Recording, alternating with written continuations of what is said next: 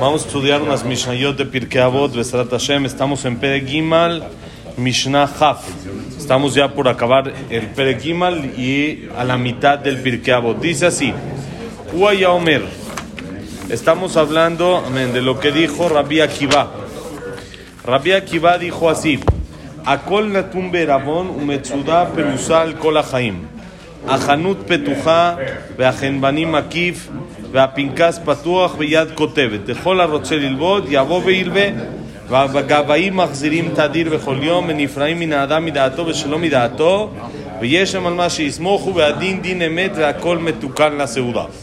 Dice así, Rabbi Akiva decía, Akol natum be'erabón, todo se da fiado. Se fía en este mundo se fía, no es como los letreritos que hoy no fío, mañana sí. En este, en este mundo, en este mundo sí se fía, se acepta fiado, Hashem da fiado. Pero dice Metsuda Prusa Lahaim, hay una red, una de las de pescar, ¿cómo se llaman las? No, la red donde se ponen todos los pescados, una red, ¿no? Una red de pescar, esa está extendida sobre toda la vida. ¿Qué, qué quiere decir? Dice la Mishnah, Ahanut Petuja. La tienda es 24-7, está abierto, el mundo está disponible para que la persona tome lo que él quiera durante toda la vida. Él puede agarrar, sea cosas positivas, sea cosas negativas, tiene la elección de ir, venir al CNIS o ir a otros lugares, tiene la elección de ir a trabajar o ir a otros lugares que no debe de ir. Cada paso que la persona hace tiene elección de decidir hacia dónde ir. Genbanim Akif, como dijimos, el tendero, el dueño de la tienda, fía, no cobra de inmediato. Hashem le dice a la persona, Bejabot, tú agarra, tú decides qué quieres agarrar, lo bueno o no lo bueno, y eso depende según eso el resultado que debe de tener. Nosotros sabemos de que no es automático. Cuando una persona hace algo que no debe de hacer, no le llega un castigo automático. O cuando una persona hace algo que debe de hacer, no le llega el premio o el pago automático. Todo esto que es, es parte del libre albedrío que hay en el mundo. Imagínense si la persona cuando hace las cosas, el resultado es, es inmediato. Quiere decir, uno hace algo que no debería de hacer, le pasa algo. Uno algo, algo que debería de hacer, directo se le llena la cuenta de dinero.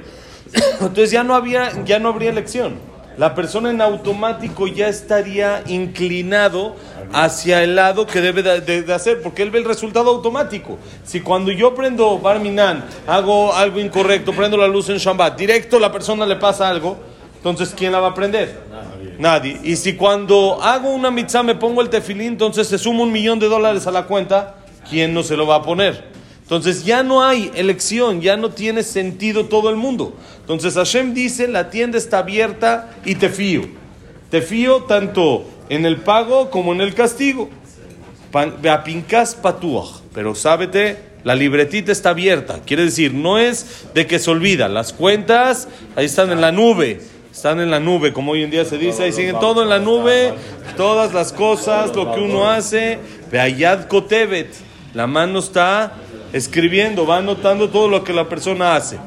Dice la Mishnah, todo el que quiere venir a pedir prestado, Bejabot, le prestan, le prestan, está el, el- el banco, está la casa de empeño, todo este tipo de cosas, y está, se puede, pero hay gabaim, hay encargados que buscan Mahzirim Tadir Behol Yom. Le van a cobrar todos los días. Como tenemos ahorita en el celular que te marca Movistar y te marca Telcel y te marca Banamex y te marca HSBC y en un día recibes como 25 llamadas de nada que ver, de que nada más quieren Así es, Mahzirim, los Gabaim, los encargados de cobrar la deuda, le avisan, le mandan anuncios, mensajes, WhatsApp, mandan todos los días un WhatsApp a la persona, oye, hay que pagar, hay que pagar lo que pediste fiado. ¿Qué es pedir fiado? Una persona le dice a Hashem, Hashem, estoy en una situación así, así, dame solución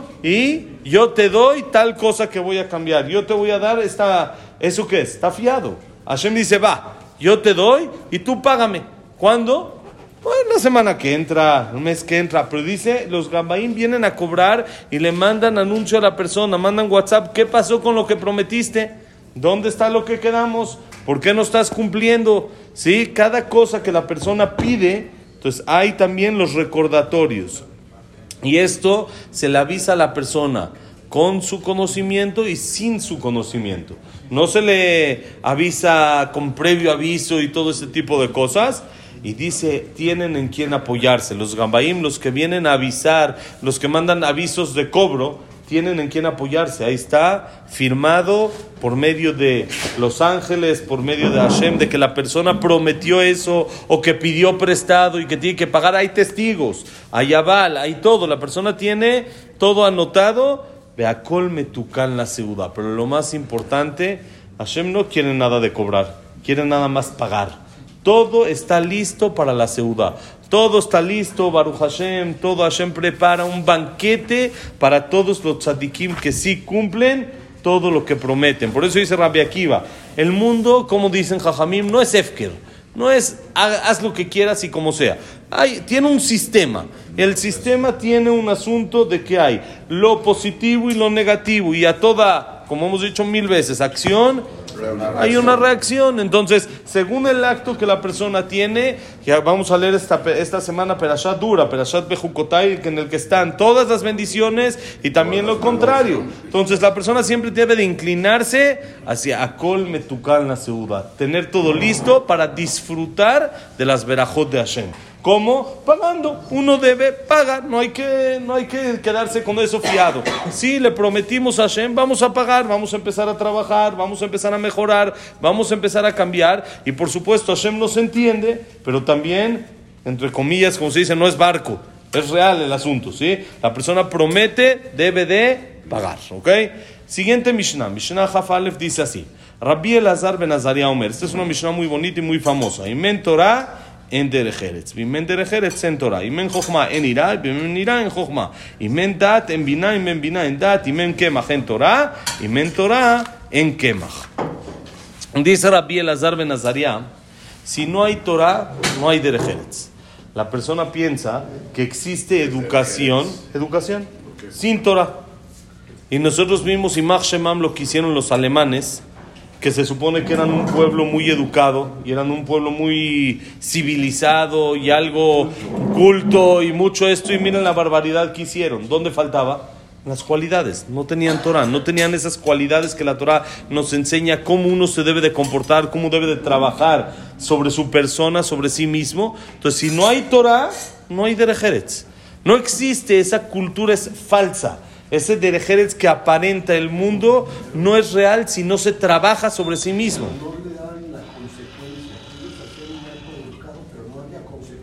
No había, no había nada de reclamos ni nada. para ellos eso era parte de su educación. Matar esta gente, entre comillas, como ellos decían, Barminan, son, estorban a la humanidad. Son gente que no sirve. Y eso, por supuesto, es falta, falta de educación. Porque para nosotros, bonito día, para nosotros todos los que estamos acá servimos. Si no, no estaríamos. Si Hashem nos puso acá es porque tenemos algo que hacer en este mundo. Todos, todos, no hay nadie. Entonces, ¿quién se puede atrever a tocar al otro? Solo el que no tiene Torah. ¿Por qué? Porque ese derejeres, esa cultura que él aparenta, no es real. Lo mismo dicen Jajamim al revés. Si no hay derejeres, si la persona no tiene educación, no hay Torah. Uno estudia, estudia, estudia, pero ¿cómo se comporta? ¿Cómo habla con los demás? ¿De qué sirve esa Torah? Si no hay derejeretz, no hay Torah. Sabemos derejeretz, kadma la Torah. Derejeretz va antes de la Torah. Sabemos de que son 49 días del Homer, ¿no? 49 días. Y nos preparamos de Pesach a para recibir la Torah. ¿Cómo nos preparamos para recibir la Torah? Vamos a estudiar más adelante en Perek Vav, en el último capítulo, 48 cosas con las que se adquiere la Torah. 48 cosas que uno necesita requisitos para adquirir la Torah. Uno, dos, y por eso son 49 días. ¿Por qué? Son 48, pero el primero de antes de la Torah. Aparte de las 48 que tienes que tener, tienes que tener también ese derejeretz, esa educación, para que tu Torah que vas a recibir, que vas a adquirir, tenga sentido. Si no, como hemos hablado varias veces, lo estudiamos en el Hod Yosher de Rabhaim Kanievski, ¿de qué sirve? Al revés, toda la Torah que una persona estudia se hace contraproducente porque ahora provoca Hilul Hashem. Miren cómo la gente dice, esta persona que tiene Torah, miren cómo se está comportando. Miren qué persona, miren lo que hace. Por eso, si no hay Derejeretz, tampoco hay Torah. La Torah esa no sirve sino al revés, es peor para la persona. Ahora dice, segunda parte, Imen Jochma en Irak. Si no hay sabiduría, no hay temor. Hemos hablado también en varias ocasiones que temor no es que tengo miedo al castigo o a lo que me vayan a hacer, sino tengo miedo a fallarle a la otra persona. ¿Cuándo la persona puede tener miedo a quedar mal con Hashem? Cuando tiene un poquito de sabiduría, de inteligencia. Si no hay jochma, si no hay inteligencia, no hay ira. No hay cómo tenerle miedo a fallar. Y lo mismo al revés. Si no hay ira, si la persona no tiene miedo a quedar mal con la, con la gente que tanto le hace bien, toda su sabiduría no le sirve de nada. ¿De qué le sirve tanta sabiduría si él no tiene ni siquiera la conciencia y el análisis correcto de quedar bien con las personas que le hacen el bien? Siguiente, imen dat en bina. Si no hay conocimiento, no hay entendimiento. Si no hay entendimiento, no hay conocimiento. ¿Qué quiere decir? La inteligencia se compone de dos cosas tengo que tener conocimientos generales para de esos conocimientos yo avanzar y profundizar más en mi inteligencia. Pero si yo no tengo conocimientos y quiero partir de cero, entonces no puedo yo analizar algo que todavía no conozco. Entonces, si no hay conocimientos básicos, no puede haber un análisis general. Si no hay un análisis general y la persona se queda el conocimiento básico, tampoco le sirvió. El saber que uno más uno es dos, pero no lo llevo al siguiente paso, al poder saber de que uno más uno es dos, dos más dos son cuatro, me quedo estancado. Entonces, si no hay conocimiento, no hay entendimiento. Si no hay entendimiento, no hay conocimiento. Y por último, dice la Mishnah, Imen Kemach en Torah. Si no hay Kemach, si no hay pan, pues no hay Torah. Si la persona no tiene cómo mantenerse, entonces, ¿cómo va a estudiar? ¿Cómo va a cumplir? Como todos sabemos, si se dice, ¿no? El ser Yehudi cuesta. Cuesta, cuesta. vamos a Emet y vamos al súper y uno va a ver la pequeña diferencia en los precios que hay. El ser Yehudi cuesta. Luego uno tiene que comprar Baruch Hashem, tefilín. Y luego uno tiene que comprar matzah, y uno tiene que comprar etrog, y uno tiene que comprar talit, tiene que comprar tzitzit, tiene que comprar y shambat y esto. El ser Yehudi cuesta cuesta. Entonces, si no hay parnasá, si no hay dinero, entonces no puede uno cumplir como debe de ser la Torah y las mitzvot. Por eso hemos estudiado todo el tiempo de que la persona tiene que tener una fuente de ingresos. No puede decir, ah, Hashem Yazor, Hashem va a ayudar. Hashem va a ayudar, pero tú haz lo tuyo. Claro que va a ayudar. Pero tú haz lo tuyo para buscar tu parnasá, para poder estar mejor también en lo espiritual. No estamos hablando que necesitamos yates y esto y casas y... No, no, no. Pero necesita uno tener quemaj. ¿Qué es quemaj? Pan, harina. Uno necesita comer para poder salir adelante. Ahora, lo mismo es al revés. Si no hay Torah, no hay pan. ¿Qué quiere decir? Si la persona no tiene Torah, no va a tener, entre comillas, parnasá. ¿Qué quiere decir? Jajamim dicen, hay mucha gente de que no tiene Torah y Blainara, Baruch Hashem, tienen parnasá bien. Pero dicen Jajamim algo muy bonito. Si no hay Torah, ¿de qué sirve el pan que comes? Si tu vida no tiene sentido y no tiene contenido espiritual, en que no se refiere a que no hay. Ese pan no tiene sentido, no vale nada. Ese pan, el chiste de este mundo no es venir al pan, no es venir a comer, sino es llenarse de manera espiritual para así poder disfrutar también de lo material. Pero si la persona nada más busca lo material, no se va a llenar nunca. Entonces, si no hay Torah, ¿en qué más? todos los placeres que tengas no te van a satisfacer. Para poderte satisfacer, ¿qué necesitas? Que haya Torah, que haya también espiritualidad y el balance y el complemento de lo material con lo espiritual es lo que le va a dar a la persona una satisfacción real en este mundo. ¿Alguien se tiene que ir? Se tienen que ir, vamos a decir Kadish, ahorita seguimos unos minutitos más. Vamos cinco minutitos más, nada más para acabar aquí el Perek. Estamos en Mishnah Havet. Uaya Omer. Bonito día, Shabbat Shalom. Él decía así, ¿quién es él? Seguimos en Rabbi Elazar ben Azaria. Ya ni siquiera les expliqué quién era Rabbi Elazar ben Azaria. ¿Se acuerdan de algún lugar de Rabbi Elazar ben Azaria? Eso, la Gada de Pesach. En la Gadá de Pesach, Ama Rabbi Elazar ben Azaria, Are Ani, que ben Shvim Shana. También Rabbi Tarfón está en ese. Rabbi Tarfón está en el Maaseh de Rabbi Akiva, exactamente. Entonces, Rabbi Elazar ben Azaria era este jajam que en una ocasión hubo una discusión, un pleito en, el, en la yeshiva entre el jajam de la yeshiva y otro jajam ahí que no era el principal de la yeshiva, pero otro jajam. Y entonces este jajam, el, el jajam de la yeshiva, se comportó muy fuerte contra el otro. Y le hicieron como que una huelga, como un golpe de Estado. Y le dijeron, ya, si es así de fuerte y no es tan eh, eh, eh, empático, llamémoslo así, con el otro, a su nivel, por supuesto, no somos quien para hablar de él, entonces vamos a sacarlo. Y lo sacaron de su puesto, a Rabban Gamliel. Ahora, después de eso, tenían duda quién nombrar. Dijeron, si nombramos a el jajam con el que tuvo la, la, discusión, con el que tuvo el tema, es muy feo. Se ve como que lo sacamos para meter al otro. No queremos apoyar ni hacer, que nosotros lo estamos haciendo Leshem Shamaim. Dijeron, bueno, vamos a poner a Rabbi Akiva. Rabbi Akiva, grandísimo. Dijeron, no, Rabbi Akiva es Ben Gerim, es descendiente de Gerim. Entonces él no tiene Gerim de conversos. Entonces él no tiene ese lo que se llama el Zehut Abot, él no tiene la ascendencia adecuada como para tener este puesto. Hasta que pensaron y dijeron, vamos con Rabbi Elazar Ben Azaria, él es alguien adecuado. Le tocaron la puerta, dijeron, Jajam, queremos invitarlo a que sea el Jajam de la Yeshiva. ¿Qué contesta cualquier Jajam cuando le dicen algo así? Déjeme lo pienso. Déjeme lo pienso, lo consulto. ¿Con quién es con lo primero que lo tiene que consultar? No, con la señora. Dijo, déjeme le pregunto a la señora a ver qué opina. Sí, sí, de permiso, sí, a ver qué opina. A ver qué ya, a ver qué mandó. Entonces déjenle pregunto. Le dijo su esposa, ¿qué vas a meterte tú ahí? Tienes 18 años. Jajam tenía 18 años y ya era el propicio para ser el jajam de toda la yeshiva. Lo iban a poner jajam en donde iban a poner jajam a Rabbi Akiva. El niño. Era como un chavito, un niñito. Dijo, tienes 18 años, tienes barba negra toda. ¿Qué, qué van, se van a burlar de ti?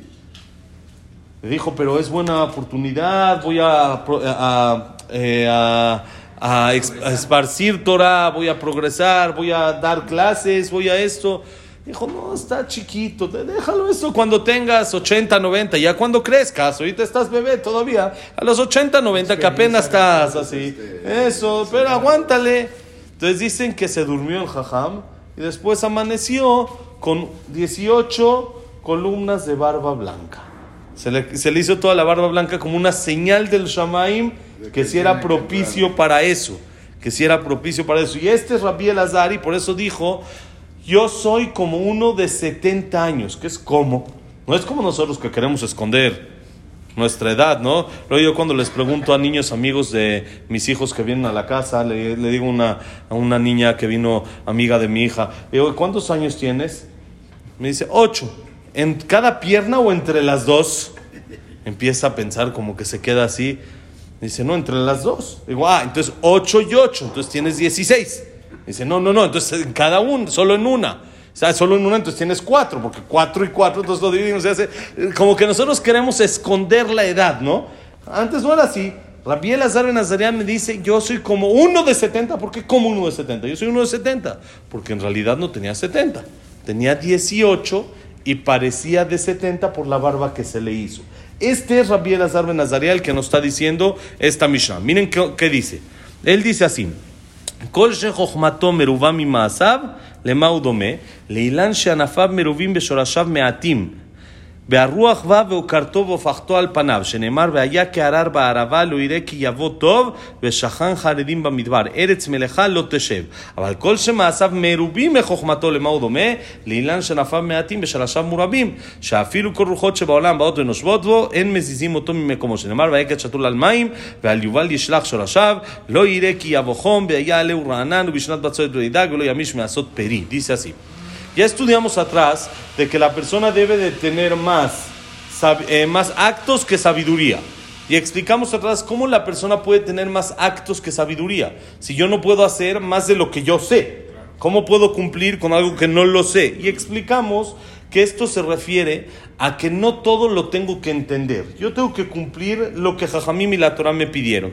La Torah me pidió hacer esto, lo hago. No lo entiendo, es otro tema. Pero yo primero lo hago. Eso significa que mis actos son más grandes que mi sabiduría. Y ese es el famoso Naase Benishma que vamos a tener ahorita en Shavuot. Haremos y escucharemos. ¿Cómo vamos a hacer antes de escuchar? No significa que no sé lo que voy a hacer. Voy a hacer aún sin conocer el por qué nace y luego Nishma. Nishma es luego voy a entender el por qué. Entonces, toda persona que hace más de lo que sabe en el motivo, es decir, lo cumple, aunque no sabe el por qué, dijimos atrás, Jochmatomit Kayemet, su sabiduría va a perdurar. ¿Por qué? Porque al hacer la, persona cosas y cosas y cosas y no entender, ¿qué le va a entrar? El gusanito, le va a entender la, la curiosidad de querer entender. Entonces se va a sentar, va a estudiar y va a aumentar su sabiduría. Entonces dice el Jajam, toda persona que su sabiduría es mayor a sus actos, quiere decir que no se comporta así, que solo lo que entiende cumple y lo que no entiende no lo hace, ¿a qué se parece?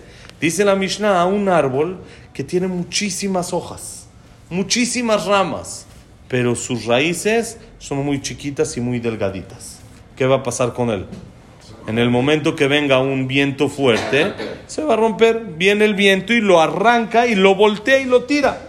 Quiere decir, como no tiene raíz, como no tiene fuerza, entonces no tiene de dónde agarrarse. Entonces con cualquier viento se cae. Eso lo mismo pasa cuando una persona quiere entender todo y decir yo no cumplo hasta que no entienda. ¿Qué pasa? No tienes raíces. Todavía no entiendes todo, tu mente no tiene la capacidad para de un día a otro entender y saber todo. Entonces, ¿qué va a pasar? Se voltea el árbol. En el momento que la persona empieza a no entender una, dos, tres, cuatro, dice, seguro las otras que creo que entiendo tampoco las entiendo, entonces mejor las dejo de cumplir. Y entonces también lo que entiende deja de cumplir. Como dice el Pasuk, va a ser que Harar Baraba, como un árbol que no tiene eh, raíces fuertes, que está en el desierto, en una tierra salada, ¿sí? que no tiene eh, eh, fuerza para, para arraigarse a la tierra, entonces con cualquier viento se cae. Pero lo contrario también es real. La persona que sus actos son mayores a su sabiduría, ¿qué quiere decir? Que lo que le dicen que tiene que hacer, el Jajam dijo, la Torah dice, así se hace. Ahora no entiendo, mañana voy a entender, pero hoy lo tengo que hacer, no importa. Cuando me siente estudiar, voy a llegar a un momento en el que lo voy a entender. Pero de momento sé que es lo que tengo que hacer, lo hago. ¿Eso a qué se parece? Dice, se parece a un árbol que tal vez no es tan frondoso y no tiene tantas ramas y hojas, pero la raíz está muy fuerte. Entonces, ¿qué va a pasar?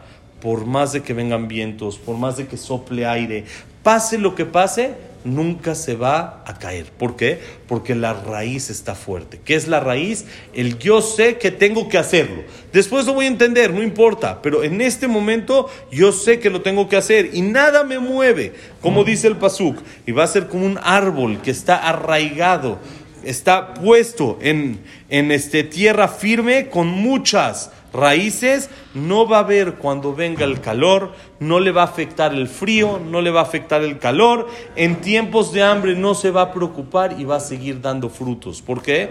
Porque como tiene fuerza por la raíz, no tiene ningún problema. Por eso la persona tiene que cumplir y luego entender. No tenemos que condicionar el cumplir al entender, sino tenemos que cumplir y luego sentarse a entender. Una Mishnah más de un minutito, la última Mishnah de un renglón. Dice así, Rabbi Elazar ben Chisma Omer, Kinin upitchen ida enen gufe alachot, kufot ugematariot parperaot la chochma. Dice Rabbi Elazar ben Chisma, hay diferentes partes, diferentes secciones, llamémoslo así, en la Torah. La Torah tiene diferentes maneras de entenderse. Hay muchas cosas dentro de la Torah. Hay cosas más profundas, hay cosas más no tan eh, eh, complicadas, llamémoslo así, pero todo hace que la Torah sea tan hermosa como lo es. Pero hay que saber, dice el Jajam, Kinin upitgenida. Kinim son Masejet Kinin Jajam, son Masejet, una Masejet en la Mishnah, de en caso de que hay algunos nidos de que se revolvieron diferentes nidos de korbanot. Este korban, hola con shelamim. Se revolvieron diferentes korbanot en el nido o en los pájaros o en las aves, cómo poder sacar la conclusión de qué pájaro es, qué hacer con ese pájaro, todo el tema de bitul, cómo se anula cuando hay revolturas, todo este tema está en Kinin, son temas muy complicados y profundos. Es una Mishnah chiquita, de tres perakim, nada más. No es una Mishnah muy larga, pero tiene mucha profundidad. O pitgenida, la salahot de nida, todas las purezas e impurezas que hay, dice el jajam, esto es gufe alajot, son las bases de la alajá. Quiere decir, lo que parece complicado es en lo que uno le tiene que meter mucho, mucho esfuerzo y es muy importante que la persona se arraigue a eso para entenderlo bien. Ahora, pero tenemos también, la Torah tiene todo, todo, todo, hay que saber. Hay tkufot, ¿qué es un tkufot? Que es lo, todo lo que es la vuelta de la, de la luna, cómo da vuelta al mundo, los, eh, en, qué, en qué época tiene que ser, cómo se llama, cuarto mengante, cuarto creciente, todo el tipo de luna que hay en el cielo también nos hace diferencia a nosotros alágicamente hablando. ¿Para qué? Principalmente para saber cuándo es Rosh Hodesh. Si yo no sé cómo tiene que estar la luna en Rosh Hodesh, no puedo decidir cuándo es Rosh Hodesh. Hoy en día tenemos calendarios y es mucho más sencillo. Pero antes todo se fijaba por la luna. Entonces la persona tenía que saber de la luna. Ustedes saben ahí en la Salahot, en el Rambam, hay esta Salahot de cómo ver la luna en Kidusha Hodesh. Y Rabhaim Kanievski, Zeher Tzadik Libraja, él hizo unos dibujitos que están en el Rambam, que pusieron hasta atrás, hoy en día en un Rambam más moderno, en el Rambam Frenkel, pusieron unos dibujitos atrás que Rabhaim los hizo, unos dibujitos para ver cómo es la luna, cómo se tiene que ver, de qué lado, si está tapada, no está tapada, todo lo que se llama toda esta sabiduría de conocer los astros y todo eso también se aprende de la Torah. Esto cuando lo hizo Jajam, una hora antes de Batiquín, lo hacía cuando era joven cuando estudiaba, que les platiqué que estudiaba con mi jajam, una hora antes de Batiquín del horario de Israel, quiere decir 3, 4 de la mañana más o menos, fue cuando se puso a dibujar esto de la luna y cosas así complicadas. Hay también lo que se llama Gematariot. Gematriot, ¿qué es? es la numerología. Hay una diferencia entre todos los idiomas y el hebreo. Si yo traduzco la Torah a otro idioma, voy a perder muchas cosas. Hay muchas cosas que solo se pueden entender en hebreo. Por ejemplo, la numerología. La numerología nosotros sabemos que la letra Aleph vale 1, la Bet vale 2, la Gimal 3 y así hasta la Taf 400. Si yo traduzco una palabra, ya lo perdí, porque ya no tengo la Aleph, la Bet, la Gimal, ya se hizo A, B, C, D. Entonces ya se perdió todo eso. Esto se llama numerología. Esta numerología que también Baruch Hashem luego mandamos en las clases de la Perashá de la semana que mandamos los jueves, que hay veces salen con numerologías y cosas así, es una parte muy bonita dentro de la Torah. Es una parte muy interesante en el que uno ve cómo concuerda la numerología con el contexto con, de lo que se está hablando. Y todo tiene esa profundidad. Pero dice el Jajam, esto de la astrología y la numerología, que es parte de la Torah, es parte de la Torah pero son como la cereza del pastel. Es nada más como un postrecito. Es algo bonito, es algo importante, pero son para peraot la jochma. Son como que cosas extras dentro de la sabiduría. Complementos. Lo que la persona se tiene que dedicar principalmente es a la profundidad de la Torah misma. Que Hashem nos dé el zehut de siempre estar apegados y cerca a la Torah. La semana que entra empezamos Perek Dalet. Que la clase ha sido Besat Hashem de Ishmat. Abraham Menadet, Sad Miriam, Shabbat Shalom. Servat Miriam. Víctor Jaime Kler, no decimos Isaac, Isaac Rosagil, son las Batatife, Kler Batzara, Yosef Ben Dora, Shaya Ben Janet, Yosef Ben David Ezra Ben Marin, una Batzara, Samuel Ben Amel, Jackson Hatzila Batzalja, Eduardo Ben Baye, Eliao Ben Baye, Silvia Simbol Batadela la Simcha, Samuel Ben Amelia, ¿quién más nos falta? Itzhak Abraham Ben Susana y Listo. Y para Refuah Shalema, Elías Enomeneli. Moshe Rosanot Matengan, Evelyn Matanga, Torah Evelyn, Jacob Ninda Rachel. ¿Cómo? Débora Bat Yafa, Evelyn Bat Débora. Eh, ¿Quién más tenemos Refuah Shalema? Yosef Ben Sharon, Yosef Pepe Ben Margarita Simcha. Eliao Ben Latife. Jack Ben Eva. Berajayat Zahá para todo Israel. Que haya paz en el mundo y en Israel. Shabbat Shalom. Todo lo bueno.